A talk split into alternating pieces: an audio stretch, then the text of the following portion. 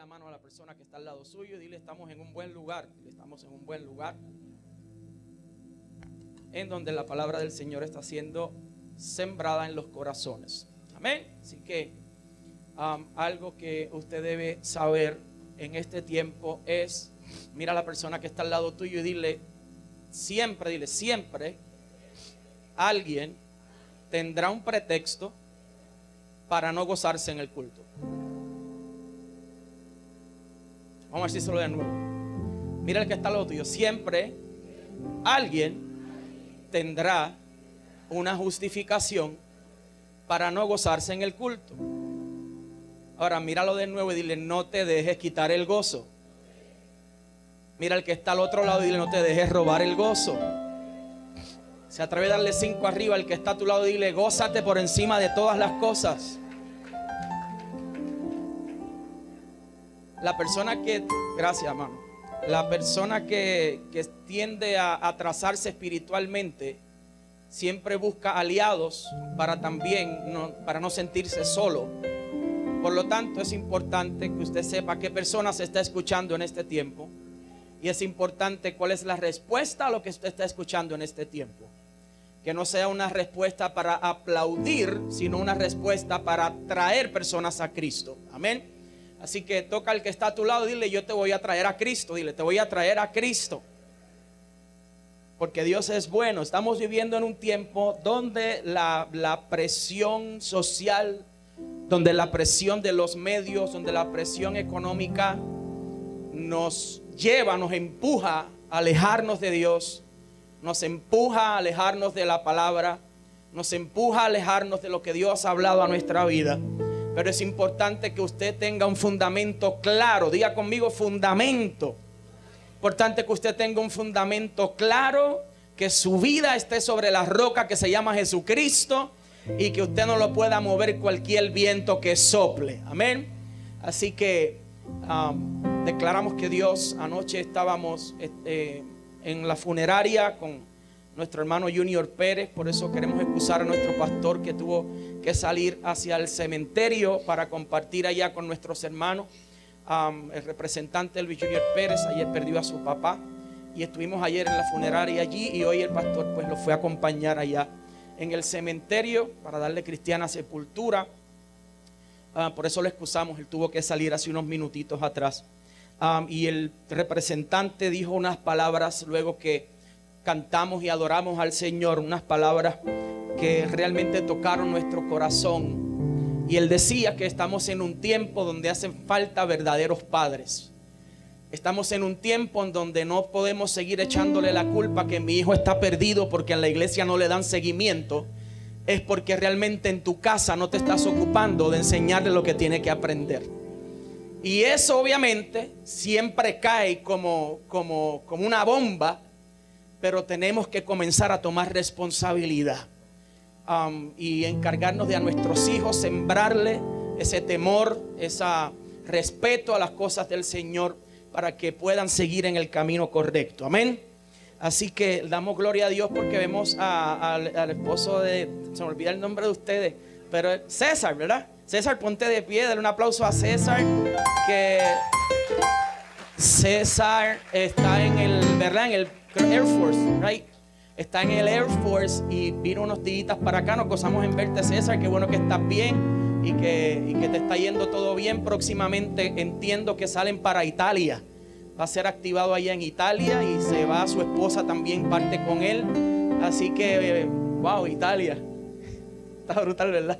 Irte a trabajar para Italia, que te digan, mira, mañana va a trabajar para Italia. Este, eh, pero está brutal, qué bueno verte en esta mañana. Y también seguimos orando por eh, el esposo de Wilmary, eh, a Aníbal, que también está en, el Air Force, también, ¿verdad?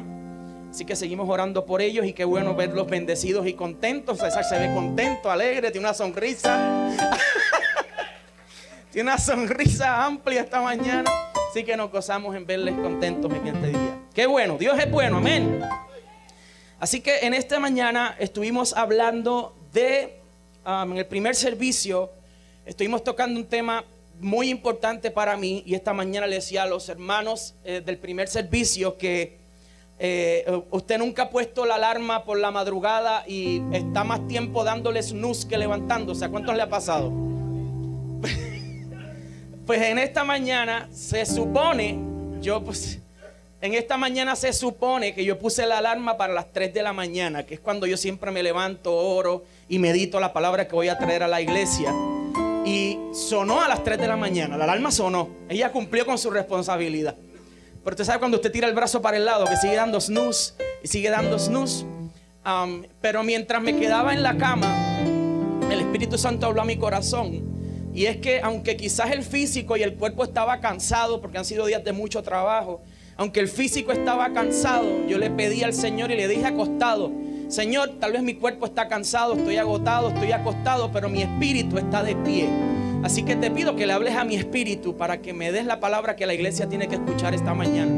Luego me, levanté eh, y comencé a escribir lo que el Espíritu Santo me daba. Y la palabra que puse en mi corazón fue sabiduría y madurez. Diga conmigo sabiduría y diga madurez. Y yo quiero que, como les dije a los hermanos de esta mañana, usted lo reciba en su corazón. Realmente quiero enseñarles en este día para que usted lo reciba. Y le doy gracias a todos ustedes por siempre darnos la oportunidad de poder predicar la palabra y recibirla y semana tras semana escucharnos aquí lo que el Señor tiene que decirles.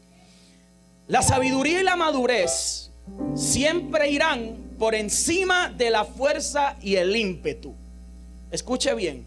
La sabiduría y la madurez siempre irán por encima de la fuerza y el ímpetu. Puedo tener un espíritu emprendedor, día conmigo emprendedor ¿Cuántos han escuchado esa palabra en estos últimos meses? Está la fiebre de que todo el mundo quiere ser emprendedor, todo el mundo quiere ser empresario, todo el mundo quiere levantar empresa, todo el mundo quiere tener un espíritu de emprendedor, pero escuche bien, puedo tener un espíritu de emprendedor, pero si está falto de sabiduría e inmaduro, puede convertirse en un espíritu entorpecedor. Escuche bien, Puedo tener un espíritu de emprendedor, pero si está falto de sabiduría y no tiene madurez, puede convertirse en un espíritu entorpecedor. Puede ser ese mismo espíritu. Si yo no lo someto a la sabiduría del cielo, si yo no lo llevo a una madurez en el Espíritu, Espíritu Santo, puede ser ese mismo Espíritu el que me obstaculice en yo cumplir el propósito de Dios a mi vida. Porque si no lo paso por el filtro de la sabiduría del Espíritu Santo, ese mismo Espíritu que yo quiero hacer tantas y tantas cosas, puede ser lo que me aleje del propósito de Dios. Por eso es importante que no se, no se convenza a sí mismo de solamente tener un espíritu emprendedor, de solamente tener un espíritu para el éxito, de solamente tener un espíritu para lograr finanzas, de solamente tener un espíritu para hacer proyectos nuevos. Procure que ese espíritu que se está levantando en su vida, usted lo lleve a la sabiduría del Espíritu Santo, usted lo lleve a la madurez del Espíritu Santo y que sea el Señor quien les abra las puertas que tiene que abrirle como decía los hermanos de esta mañana, el problema que estamos teniendo en esta generación, en mi generación y en la generación que se está levantando ahora, es que cuando se nos ocurren proyectos, cuando tenemos espíritu emprendedor, porque Dios lo ha depositado en nuestra generación, tenemos un espíritu de nuevos proyectos, tenemos la voluntad y la capacidad, nos hemos preparado académicamente, tenemos la intención de levantar nuevas empresas. El problema es que cuando Dios y pone eso en nuestro corazón, estamos enfocados en hacer tantas y tantas cosas y nos olvidamos que todo tiene que ser presentado ante Dios para que tenga éxito. Mi generación y la generación que se está levantando debe procurar, debe comenzar en estos tiempos a que todo lo que se me presente para hacer, la palabra dice, y todo lo que hagas, hazlo para quién. Hazlo como para quién. Para el que, Señor. Estamos tomando decisiones. Seguimos tomando decisiones. Seguimos tomando decisiones en nuestra familia. Seguimos tomando decisiones para nuestros hijos y no consultamos al Señor. Seguimos llenando la agenda de compromiso. Seguimos haciendo miles de cosas y el tiempo de la iglesia lo continuamos sacrificando. Entonces más adelante vamos a ver por la palabra. Más adelante vamos a ver por la palabra cuán importante es que además de todos los proyectos que usted tenga, siempre saca tiempo para el Señor. Siempre es un espacio. Sabiduría es el conjunto de conocimientos amplios y profundos que se adquieren mediante el estudio o la experiencia. Sabiduría es facultad de las personas para actuar con sensatez, prudencia o acierto. En cambio, también la madurez es el estado de un fruto que ha alcanzado un desarrollo completo. Diga conmigo, completo. El estado de una cosa que ha alcanzado su pleno desarrollo o de una persona que ha alcanzado su mejor momento en algún aspecto. Entonces en esta mañana quiero traerle una enseñanza basándome en ciertas preguntas. ¿Qué tan importantes son estas dos características en la vida y en la identidad de un verdadero cristiano? Tanto es así, en primer lugar, ¿qué hacer si yo no tengo sabiduría? ¿Qué hago si yo no tengo sabiduría? Santiago capítulo 1, 5 dice, y si alguno de vosotros tiene falta de qué? De sabiduría, pídala a quién. Pídala a quién. Pídala al pana. Pídala a tu amigo. Pídala a quién. ¿Cuál es el problema de esta generación? Que nos sentamos a hablar con personas tratando de recibir algo que tiene que ver y tiene que ser otorgado en el Espíritu. Hay personas que te pueden dar buenos consejos, pero de donde único proviene la sabiduría es del cielo. Mira al que está a tu lado, dile, es del cielo, dile, es del cielo. ¿Por qué debo pedir sabiduría? Así que tengan, dice Efesios capítulo 5, ¿por qué tengo que pedir o por qué debo pedir sabiduría? Efesios capítulo 5. Así que tengan cuidado de su manera de qué? De vivir. Tengan, vaya leyendo conmigo en las pantallas. Así que tengan cuidado de su manera de qué. No vivan como qué. ¿Como qué? No vivan como necios, sino como qué. Como sabio. ¿Qué es una persona necia? ¿Qué es una persona necia? Una persona necia es que la persona que sabiendo lo que tiene que hacer. Una persona necia es una persona que ignora todas las señales que te están dando las decisiones de que son malas decisiones. Una persona necia es una persona que se encierra en su propio entendimiento. Una persona necia es una persona que se encierra en su propia capacidad de analizar las cosas. Entonces decía yo en el primer servicio de esta mañana que esta generación le encanta Bad Bunny. Diga conmigo Bad Bunny, dígalo sin miedo. Porque hay gente que dice el nombre tiembla. Uy, ese nombre se puede mencionar. Esta generación le encanta Bad Bunny. Pero yo me puse a estudiar lo, lo clínico y lo científico de la figura de este chamaco. Que hace dos años estaba empacando en Econo y 60 o 24 meses después tiene millones y millones de dólares. Y me puse a estudiar lo clínico, lo psicológico. Y es que está alimentando algo en esta generación que a nosotros nos gusta que se nos hable así. ¿Sabe por qué? Porque la generación de ahora le gusta que tú le digas las cosas como son por eso es que los baladistas que están grabando canciones ahora no pegan. Porque ya la generación de ahora tú no le puedes pasar una frisa poética a lo que tú tienes que decirle. Ellos no les gusta que tú le pintes con miles de colores, aunque sea lo más artístico posible. Ellos no les interesa porque quieren que le digan las cosas como son. Por eso usted escucha la música de este caballero y cuando te describe el acto sexual, él te llama órgano por órgano y en dónde tiene que estar cada órgano. Para buen entendedor, pocas palabras bastan. Si usted escucha una canción, él te menciona órgano por órgano y en dónde va cada órgano. Por nombre. Cafrísimo, por cierto. Pero ¿qué pasa? Está alimentando algo en esta generación que a nosotros nos gusta. Y es que nos, nos gusta que nos digan las cosas como son. Pero la iglesia continúa teniendo miedo de decirle las cosas a la gente y a los jóvenes como son, por miedo a que se vayan de la iglesia.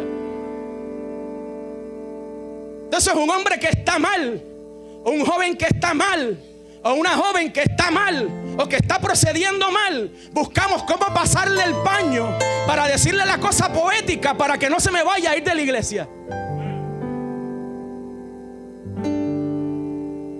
Rafael, esta mañana el Espíritu me decía, esa es la estrategia que funciona en este tiempo.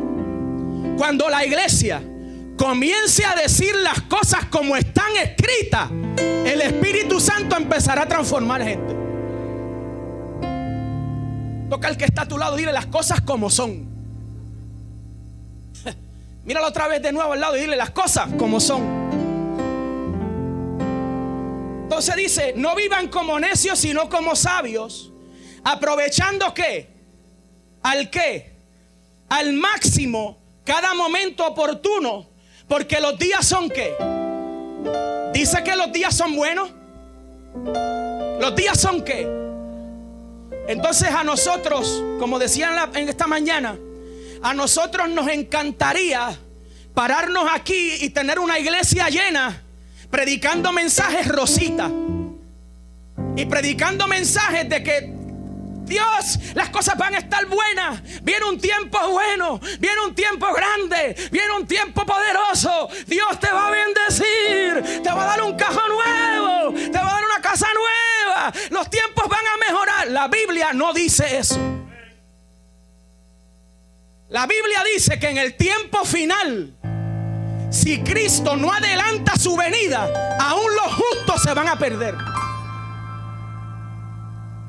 Entonces dice que la sabiduría que hay que pedir en este tiempo, hay que pedirla porque los días son que malos. Estamos viviendo un tiempo en donde nuestra salvación corre peligro.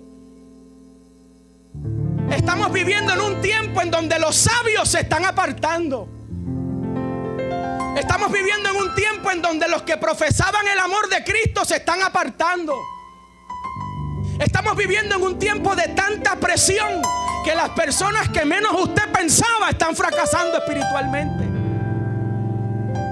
Porque llevamos años procesando nuestra salvación con inteligencia pero sin transformación.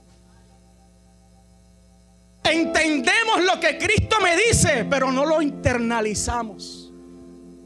Porque cuando tú internalizas lo espiritual, te cambia por dentro. Por eso es que la palabra dice que eres una nueva y todas las cosas son hechas que. Sin embargo, entonces, vamos a analizarnos nosotros mismos entonces.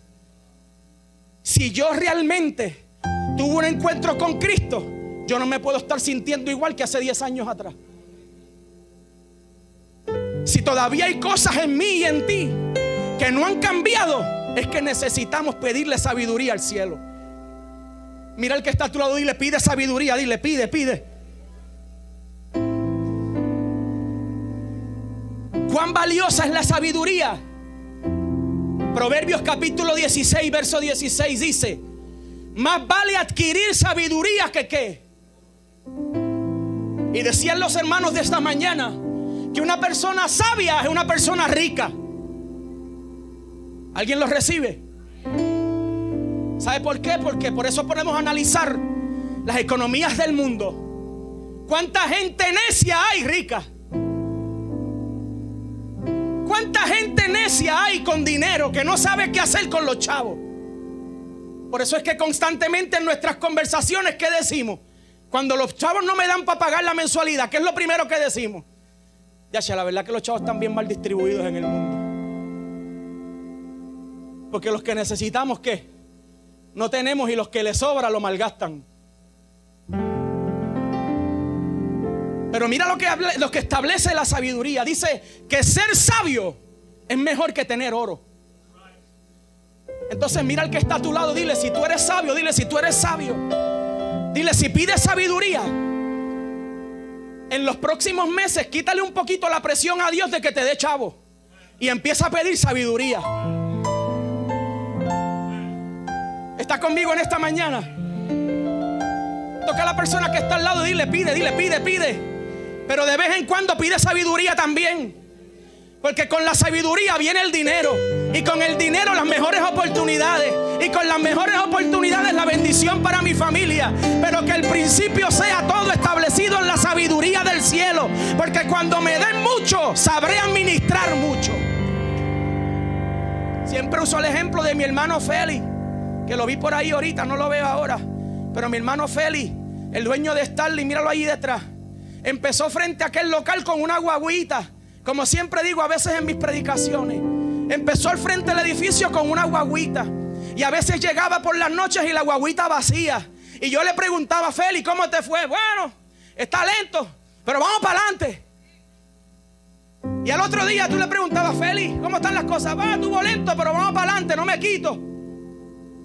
Y siempre miraba el edificio donde está ahora y decía, ¿sabes qué, Nixon? Ese edificio es para mí. Y yo por dentro cuando me iba, perdóname Feli, pero tú eres mi pana.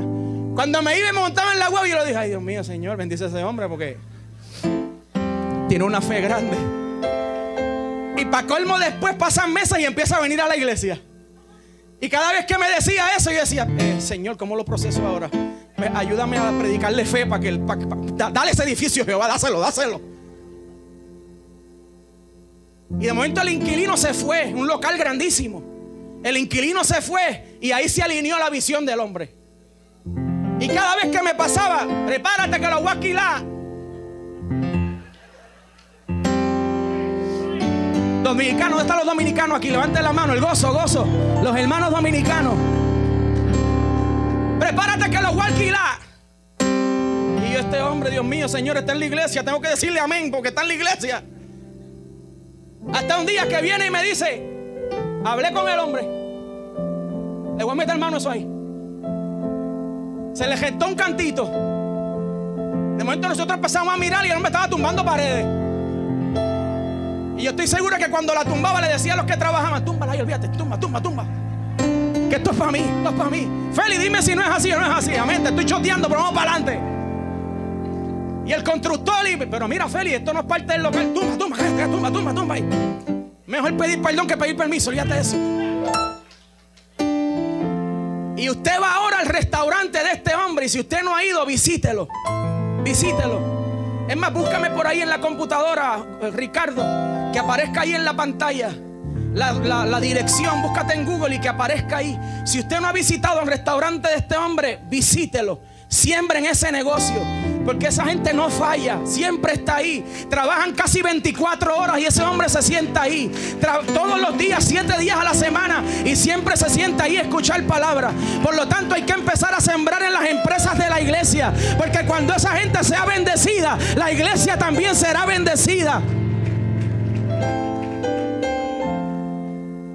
La sabiduría que Dios le dio para administrar un negocio que hoy es un edificio completo.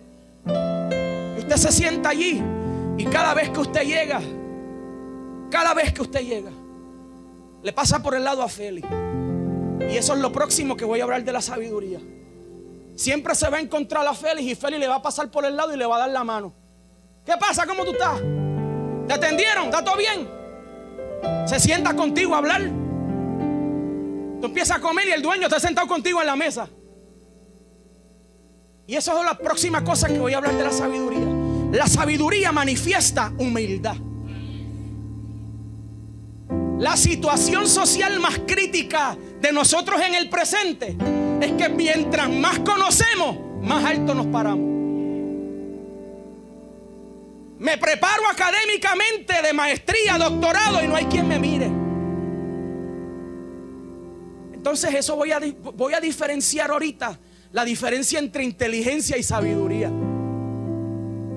Porque si tú tienes una inteligencia y no la sometes a la sabiduría de Dios, puedes perder el control.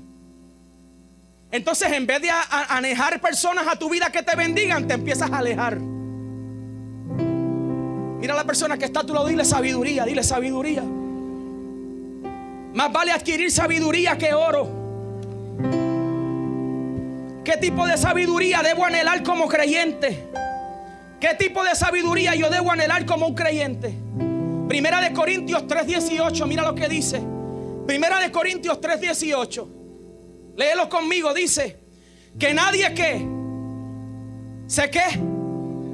Si alguno de ustedes se cree sabio, según las normas de esta época, hágase ignorante para así llegar a ser sabio. ¿Qué es lo que está diciendo ahí? Por eso a veces te encuentras con tantas personas y dicen, no, yo soy un zorro viejo. Los trucos yo me los sé todos. El problema es que la inteligencia terrenal no garantiza que está siendo sabio en el espíritu. Porque la palabra dice textualmente, está diciendo, para llegar a ser sabio, mejor hazte ignorante a todo lo del mundo y alcanzarás sabiduría. Tal vez nosotros seamos diestros en muchas áreas de nuestra vida. Porque Dios nos dio capacidades para ser exitosos en varias áreas de nuestra vida. Pero todo eso es nada cuando se trata de la sabiduría del cielo. Mira lo que dice Santiago capítulo 3, verso 13. Santiago 3:13 dice, ¿quién es sabio y entendido entre ustedes? Que lo demuestre con su qué? Con su buena conducta, mediante obras hechas con qué? Con humildad que le dé qué? Sabiduría. Toca al que está a tu lado, dile sé humilde, dile sé humilde. Tócalo de nuevo y dile mientras más suba, mientras más te bendiga, más humilde, conviértete en alguien más humilde todavía. Hay una frase de superhéroes que me gusta mucho y dice que a mayor poder, mayor que responsabilidad. Mientras más, eso creo que es Spider-Man, ¿verdad? Le dijo Tony Stark a Spider-Man, ¿verdad? Mientras más poder, más que responsabilidad. Por lo tanto, mientras más bendecido tú seas, más humilde sé. Ay, no, pastor, no diga eso. Daña el mensaje, lo daña, no diga eso. Dile al que está a tu lado, mientras más tenga, más humilde sé, más conviértete en alguien más humilde. Porque el que se humille será. Y el que se exalce será. Uh. Palabra. Yo no me estoy inventando nada. Starling Seafood, apóyelo ahí. Starling Seafood, ahí está el teléfono, ahí está la dirección. Está en la West Main. Y cocinan bueno. Los reyes del churrasco. Creo que es el príncipe del churrasco, los reyes. Alguna jerarquía, pero algo del churrasco. Cocinan buenísimo, hermano. Y usted se reirá. Pero yo espero el momento y vea lo que viene que separemos un tiempo para poner una presentación ahí, para presentar todos los empresarios de la iglesia. Porque empezamos a sembrar en esa gente, no sé si usted lo está recibiendo, empezamos a sembrar en esa gente, la iglesia comienza a ser bendecida.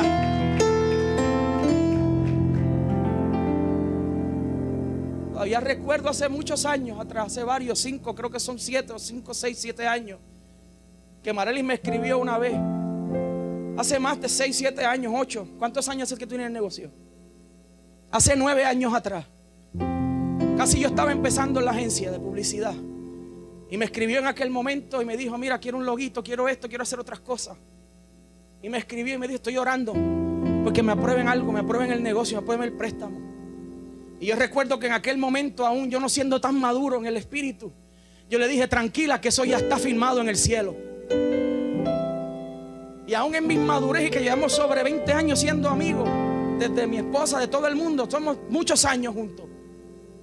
En aquel momento recuerdo que le dije, tranquila, eso está firmado. En el cielo y eso está seteado. para los próximos meses me llamó y me envió un email y lo recuerdo. Y me escribió, estoy alegre porque me aprobaron el préstamo. Gracias por su entusiasmo y su gozo.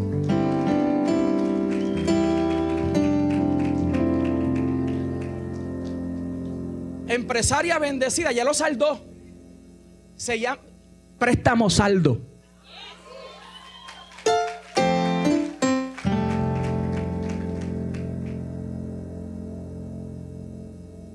Eso se llama sabiduría de Dios. Con dos maestrías graduadas, con títulos altísimos. Y usted siempre le pasará por el lado. y será la misma persona. Días estoy orando por mi casa. Y yo le decía a mi esposa en estos días, tranquila, que eso está filmado en el cielo. Los bancos no te contestan, relax. Me preguntó cómo tú puedes estar tan tranquilo si nadie te abre las puertas. Y yo le dije, relax, porque mi economía no depende de la tierra. Yo estoy cumpliendo con moverme en fe al ministerio que Dios me llamó a hacer. Esto era lo que Él quería, aquí estoy. El resto de las cosas Él las va a manifestar por su gracia. Y seguimos durmiendo en un, un apartamento de dos cuartitos, con tres muchachos. Y la gente me ve con una BMW dice, ese tipo tiene chavo. Y lo que no saben es que una persona Dios lo tocó y me la sembró.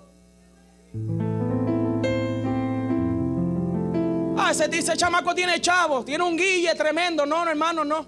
Conozca la historia antes de criticar. Seguimos durmiendo en el apartamento de dos cuartitos. Y los otros días el nene se tiró en la cama porque pesa casi 200 libras ya el manganzón ese. Se tiró en la cama y partió todos los cuartones del frame de la cama. Que yo lo que escuché fue el...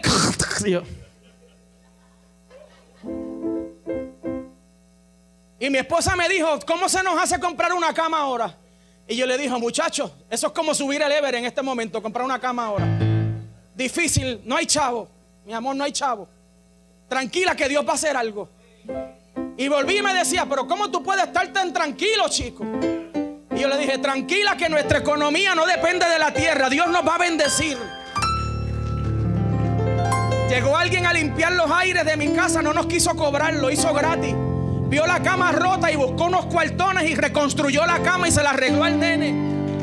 Hermanos, muévase en la voluntad de Dios. Aprenda a hacer lo que Dios le está pidiendo. Y usted verá que las puertas se van a abrir. Aquí hay gente luchando para pagar la casa y que el carro. Porque no estás pidiendo sabiduría del cielo. Mientras no hagas la voluntad de Dios, las cosas se te van a trancar. Mientras no hagas la voluntad de Dios, se te va a trancar el bolo. Se te van a parar los planes porque Dios lo que quiere es que tú aprendas a depender de Él. Mi casa viene, en algún momento daré el testimonio aquí. Mis hijos serán bendecidos en el nombre de Jesús. Pero aún no teniendo donde veo la necesidad, tenga o no tenga, le pido el teléfono. ¿Cuál es tu teléfono? Ajá, ¿qué pasó? Te di una bendición ahí. Y adivine qué es la pregunta que mi esposa me hace. Pero ¿cómo tú estás tan tranquilo? Yo le dije, porque no dependemos de la tierra. Yo aprendí de mi papá que iba a cantar con los zapatos rotos y los ocultaba y no brincaba mucho para que no se viera la suela. Y Dios toca el mando en un compromiso que lo vio orando y fue y le compró tres y cuatro pares de zapatos.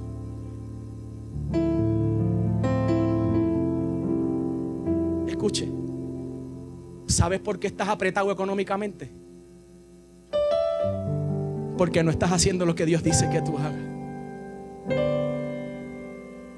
Cobra y lo pones en las tablas y, no está todo cuadrado. No, podemos comprar ni un, ni un machique en McDonald's. Carro, gasolina, compra, luz, agua, esto, esto. Nos sobran 20 chavos. Eso está cuadrado. El problema es que en ese cuadre no estás poniendo una partida dentro del estado financiero que diga lo que el Espíritu Santo haga. Cuando empieces a darle esa partida al Espíritu Santo, verás que en vez de 20 chavos, de la nada te sobran 200 dólares. Y tú dices, ¿qué pasó aquí? Y no los metas a la USAFE. Pregúntale al Espíritu, ¿para qué tú me das esta abundancia? ¿A quién tú quieres que yo bendiga con esto? Y el tubo se va a mantener, mire. Dile al que está a tu lado, dile siembra, dile siembra. Mira, mira dos o tres, hace tiempo no decíamos esas cosas aquí. Mira dos o tres personas, dile siembra, dile siembra. Lo que tienes, siembra, ofrenda, dale a alguien. Si el Espíritu Santo te toca, ve y tócalo y siembra en alguien, siembra. Hace tiempo no decíamos eso aquí, le tenemos miedo a hablar eso para que la gente no se moleste. No, no, toca el que está a tu lado, dile, ¿sabes qué? Siembra, siembra. Porque cuando siembre, Dios te va a dar más, Dios te va a bendecir.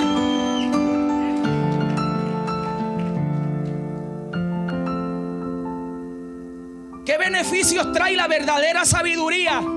Santiago capítulo 3, verso 17. Dice, en cambio, la sabiduría que desciende del cielo es ante todo pura y además pacífica, bondadosa, dócil, llena de compasión y de buenos frutos, imparcial y sincera. Cuando Dios nos da sabiduría, no es para creernos mejores que la gente. Cuando Dios nos da sabiduría, dice que es dócil, dice que es pacífica. La sabiduría busca la paz, busca la reconciliación. Por eso en esta mañana, en el primer servicio, yo decía, hermano, llévese en su corazón esta palabra. Tiene que acabarse el tiempo de los llaneros solitarios dentro del cuerpo de Cristo. Dejemos de decir, solo estoy mejor. Dejemos de decir que nadie me molesta mejor. Me siento por ahí, nadie me molesta. No, tienes que unirse al cuerpo de Cristo. Porque la sabiduría trae reconciliación. Mira al que está al lado tuyo, dile reconcíliate, dile reconcíliate. ¿Qué es la madurez? Y con esto cierro. ¿Qué es la madurez? Primera de Corintios 14, 20 dice, hermanos, no seáis que, no seáis que, niños en la manera de pensar, más bien sean niños en qué, en la malicia, pero en la manera de pensar sean que, diga conmigo, maduros. Efesios capítulo 4, versos 13 al 15, dice, hasta que todos lleguemos a qué. ¿A qué dice? A la unidad de la fe y del conocimiento pleno del Hijo de Dios. A la condición de un hombre maduro. Diga conmigo, maduro. En esta mañana yo decía, hermano, las redes sociales sacian una necesidad física. Facebook te mantiene al día. Instagram te entretiene. Twitter te informa del mundo. Todas las redes sociales sacian una necesidad física, pero lo único que te transformará se llama la palabra del Señor. Date cuenta, hermano, mira esto. Para que sepas que te ha pasado, porque a mí me ha pasado. Siempre que el Espíritu te está hablando y la palabra está tocando tu corazón, algo en tu mente te dice, abre Facebook. Algo en la mente pasa que te lleva a coger el celular cuando, justo cuando Dios te está hablando. Y es que las distracciones del mundo, lo que Satanás quiere hacer es distraerte para que tú no entiendas lo que Dios quiere hacer contigo. Porque si tú llegas a entender lo que Dios va a hacer contigo, Satanás sabe que tiene un problema. ¿Sabe por qué tiene un problema? Porque cuando un cristiano pasa por tribulación, el cristiano comienza a coger golpe. Día conmigo golpe. El cristiano coge el primer golpe. Y coge el primer golpe y vuelve y te lanza a Satanás una, un ataque y coges otro golpe. Y vuelve Satanás y te lanza otro golpe y coges otro golpe. Y vuelve Satanás y dejas de ir a la iglesia. Y te alejas de la gente y coges otro golpe. Y coges otro golpe. Lo que pasa es que lo que no sabe Satanás es que en la posición peor que puede poner un cristiano es de rodillas. Porque cuando te empujen al punto dice, me empujaron con violencia para que cayera. Pero ay, yo no sé si usted lo está recibiendo. Lo peor que puede hacer Satanás es empujarte a que quedes de rodillas. Porque es que de rodillas es que viene la revelación. Y lo que él no está... yo no sé si usted lo recibe. Lo que él ha provocado es que te humille y ahí de rodillas comiences a pedir al Señor. La palabra dice, me empujaron con violencia para que cayera. Pero el Señor se agradó de mí. Decía esta mañana, esta generación lo que necesita es que le pongamos la mano y empecemos a orar por revelación. Lo que esta generación necesita es un encuentro con el Espíritu Santo. Lo que esta generación necesita es que empecemos a ponerle la mano. Y más allá de decirle el, lenguajito este de, novela, Señor bendícela. Padre, no, no, no, no. Señor, dale sabiduría. Porque la sabiduría la va a bendecir. La sabiduría la va a llevar a donde tú quieres llevarla. Generación lo que necesita un toque del Espíritu Santo generación. Lo que necesitas es un toque del Espíritu Santo. Que en el momento de enfermedad tú te sientas como si no estuvieras enfermo. Porque Cristo te está dando la fuerza. Que Cristo te libere de libre de accidente que el día de hoy podamos ver una persona que no debió haber estado aquí, pero la gracia de Dios se metió en el medio y la tiene de pie y hoy está esta mañana celebrando la vida. Lo que necesita esta generación es un toque del Espíritu Santo. Lo que necesita esta generación es una intervención divina, porque una experiencia con el Espíritu Santo me dará sabiduría. experiencia con el Espíritu Santo me hará maduro. Voy a ir de la iglesia cuando escuche a alguien hablando en el pasillo de mí. No, pastor, no estoy yendo a la iglesia porque es que me enteré que estaban hablando de mí. Y la iglesia está llena de hipócritas, pastor. Yo no vuelvo. Pues prepárate.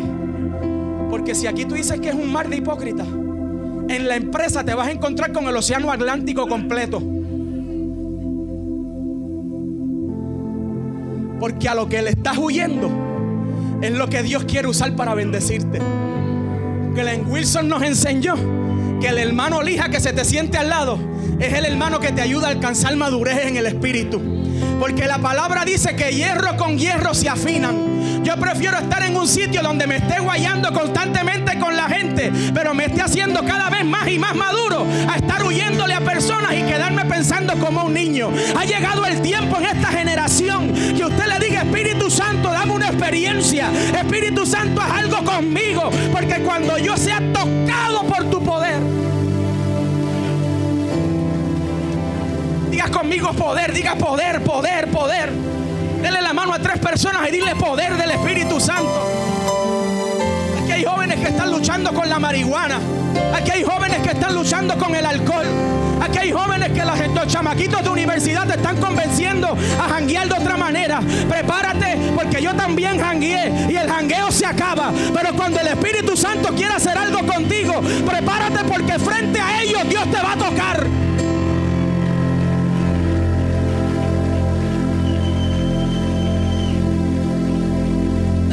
yo estuve también. Bebí. Yo también usé cosas que no debía usar. Y el día de hoy Dios sigue formando a uno. Yo también hacía cosas que no debía hacer. Pero cuando el Espíritu Santo te quiere tocar, frente a ellos te va a dar una experiencia. Y borracho. El Espíritu va a poner una palabra en tu corazón. yo nunca lo había testificado de esta manera. Pero cuando tú estás donde no tienes que estar y Dios tiene un plan contigo, no importa tu condición. yo no sé si usted lo está recibiendo, pero no importa la condición que tú estés, el Espíritu Santo lo hace.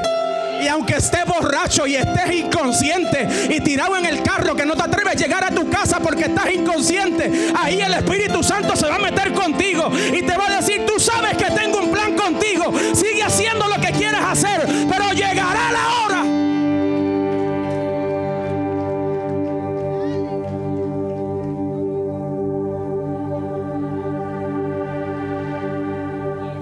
Sigue retando a Dios, sigue, rétalo.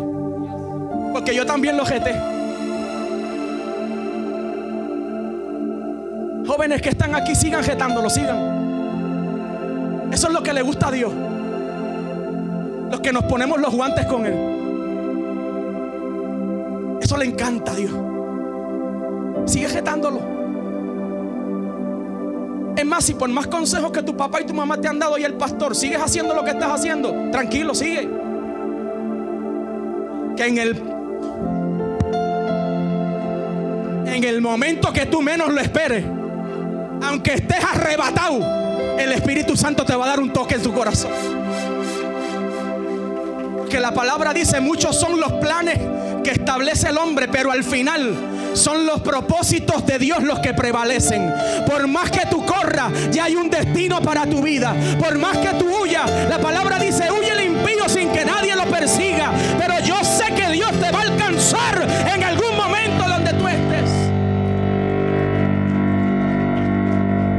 están aquí, escúchenme. Deje de perder el sueño con su hijo. Yo nunca encontré a mi mamá llorando en el pasillo, nunca. Porque alguien que descansa en el Señor sabe que no importa lo que pase. Alguien que tiene la sabiduría de Dios sabe que Jehová dio, Jehová quitó. Sea el nombre del Señor glorificado.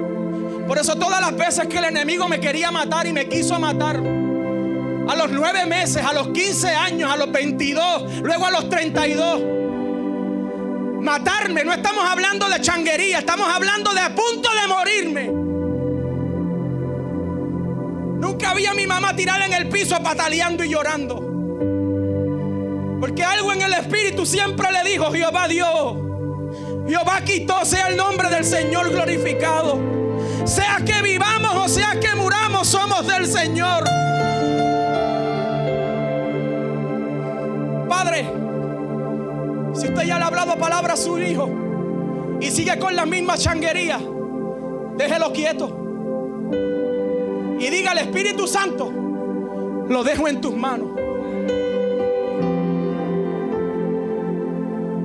Para que usted vea como un día de esto llega llorando, arrastrándose en el pasillo de su casa. Porque está cansado del cantazo. Joven que estás aquí, el mundo cansa, brother. Janguear cansa. Coger jumetas todos los fines de semana, eso cansa. Y vas a llegar a un punto donde ya no te satisface. Vas a llegar a un punto en donde dos o tres, cuatro, cinco, seis black no te van a emborrachar. Porque el cuerpo se te va a acostumbrar. Y empiezas a tener problemas de alcohol. Y empiezas a tener problemas con la droga. Lo que tú no sabes es que lo que el Espíritu está haciendo es dándote una experiencia para que sepas que lo del mundo no satisface. Lo único que puede satisfacer tu espíritu se llama el Señor Jesucristo.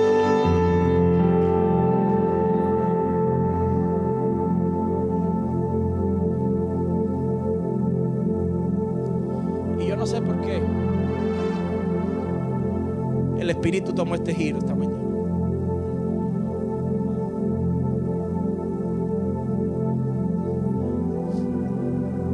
Pero el mundo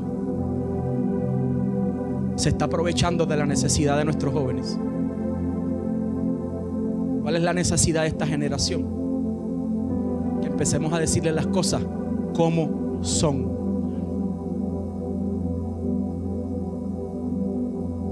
No le eché la culpa solamente a los jóvenes. Porque en los tres conciertos de Baponi habían viejos de 60 y 70 años allí bailando también. Profesores míos de la universidad describieron su experiencia en el concierto El Conejo Malo. Si me está escuchando, profesor, saludo, bendecido.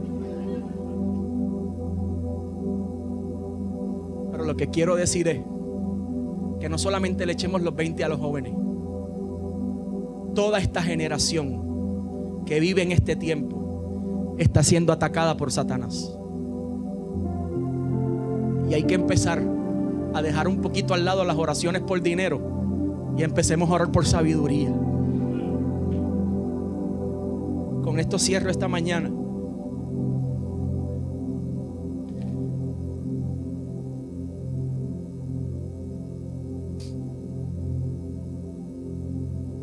Siete señales que indican cuando una persona ha alcanzado madurez.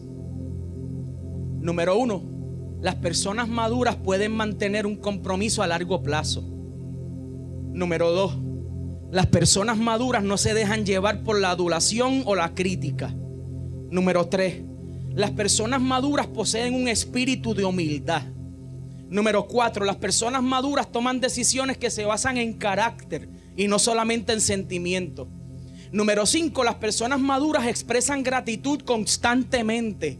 Número 6, las personas maduras saben cómo dar prioridad a otros antes que a sí mismos. Y número 7, las personas maduras buscan la sabiduría antes de actuar. Vivimos en un tiempo, vivimos en medio de unas generaciones donde todos queremos ser inteligentes, pero no todos anhelamos ser sabios. Todos deseamos ser eficientes. Sin embargo, Proverbios capítulo 3, versos 5 al 8 dice, verso 5 dice, fíate de Jehová de todo que tu corazón y no te apoyes en qué? En tu propia prudencia. Reconócelo en dónde? En todos tus caminos y el que enderezará tus veredas. No seas sabio en qué? En tu propia opinión. Teme a Jehová y apártate de qué? Del mal. Porque será medicina a qué? A tu cuerpo y refrigerio a todos que tus huesos. Hermanos, si continuamos llenando nuestras agendas de compromisos, si continuamos llenando nuestras semanas de compromisos y no sacamos tiempo para darle al Señor, no esperemos que en el momento de tribulación recibamos medicina, porque no sabemos la fórmula. No sabemos de qué se compone el medicamento para los huesos. Por eso hay tantas familias pasando crisis. No se trata por falta de palabra. Se trata de que continuamos llenando nuestras agendas de compromiso y hemos dejado a Dios a un lado. Y algo se metió en la mente, algo. Algo se metió en la mente que nos hace pensar que las cosas siempre estarán bien. Porque por alguna razón nos han salido bien hasta ahora. Y pensamos que siempre todo va a estar tranquilo. Hermano, lo menos que quiere Satanás es que usted esté bien. Mira el que está al lado tuyo, dile, lo menos que quiere el diablo es que tú estés bien. Por eso él te puede dejar tranquilo un ratito. Y empieza a lanzarte dardos. La palabra dice que sus dardos de fuego. Dardos de fuego y empieza a lanzarte dardo al punto que te empieces a alejar de la iglesia. Él empieza a darte toquecitos hasta que te alejes de la iglesia. De momento dejas de ir a la iglesia y él te deja de lanzar los darditos. Porque ya logró alejarte. El próximo paso de alejarte es que tratar de robarse qué? Tu salvación. Porque Satanás no quiere que tú estés bien. No creas que, que el diablo quiere que tú estés bien.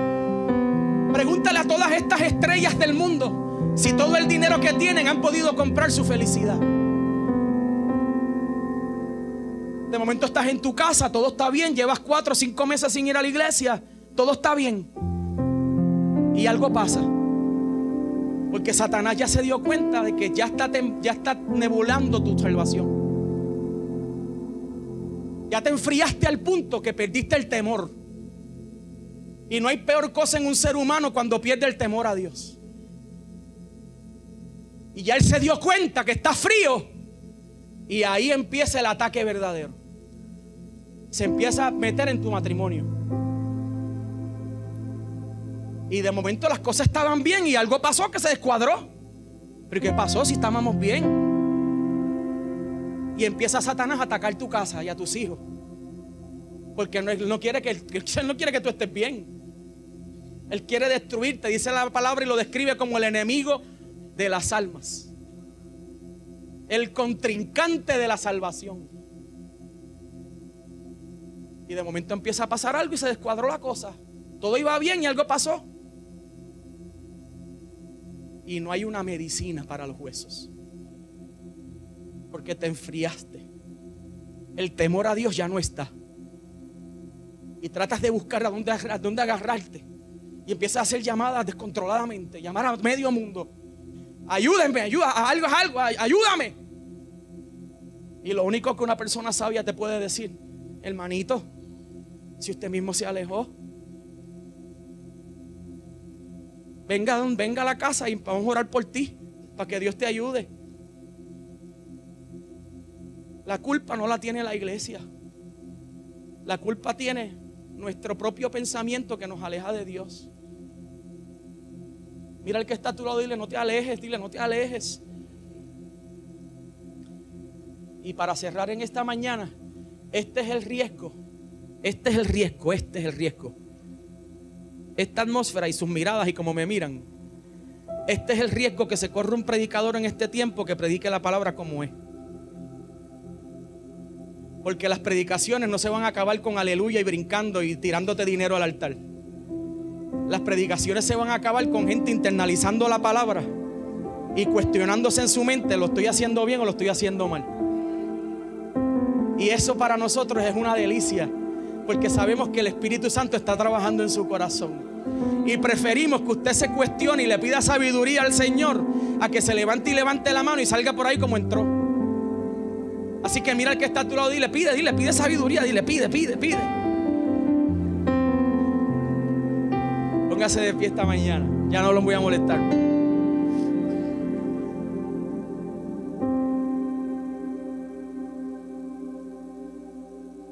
Aleluya. Si usted notó en esta mañana, hermanos, prácticamente recité la palabra. Y es como decía en el primer servicio, uno de los problemas que hemos tenido a través de todos los años es que adornamos mucho lo que está escrito. La verdad ya está ahí. Simplemente léela y pide al Espíritu Santo que te dé discernimiento. Eso ya está ahí, ya está hecho. Como decimos nosotros, la rueda ya está inventada. Simplemente ponla a correr. La palabra ya está escrita. Simplemente pide al Espíritu que te la revele. Y que revele lo que quiere hacer contigo. Tome la mano al que está a su lado y vamos a orar para terminar esta mañana.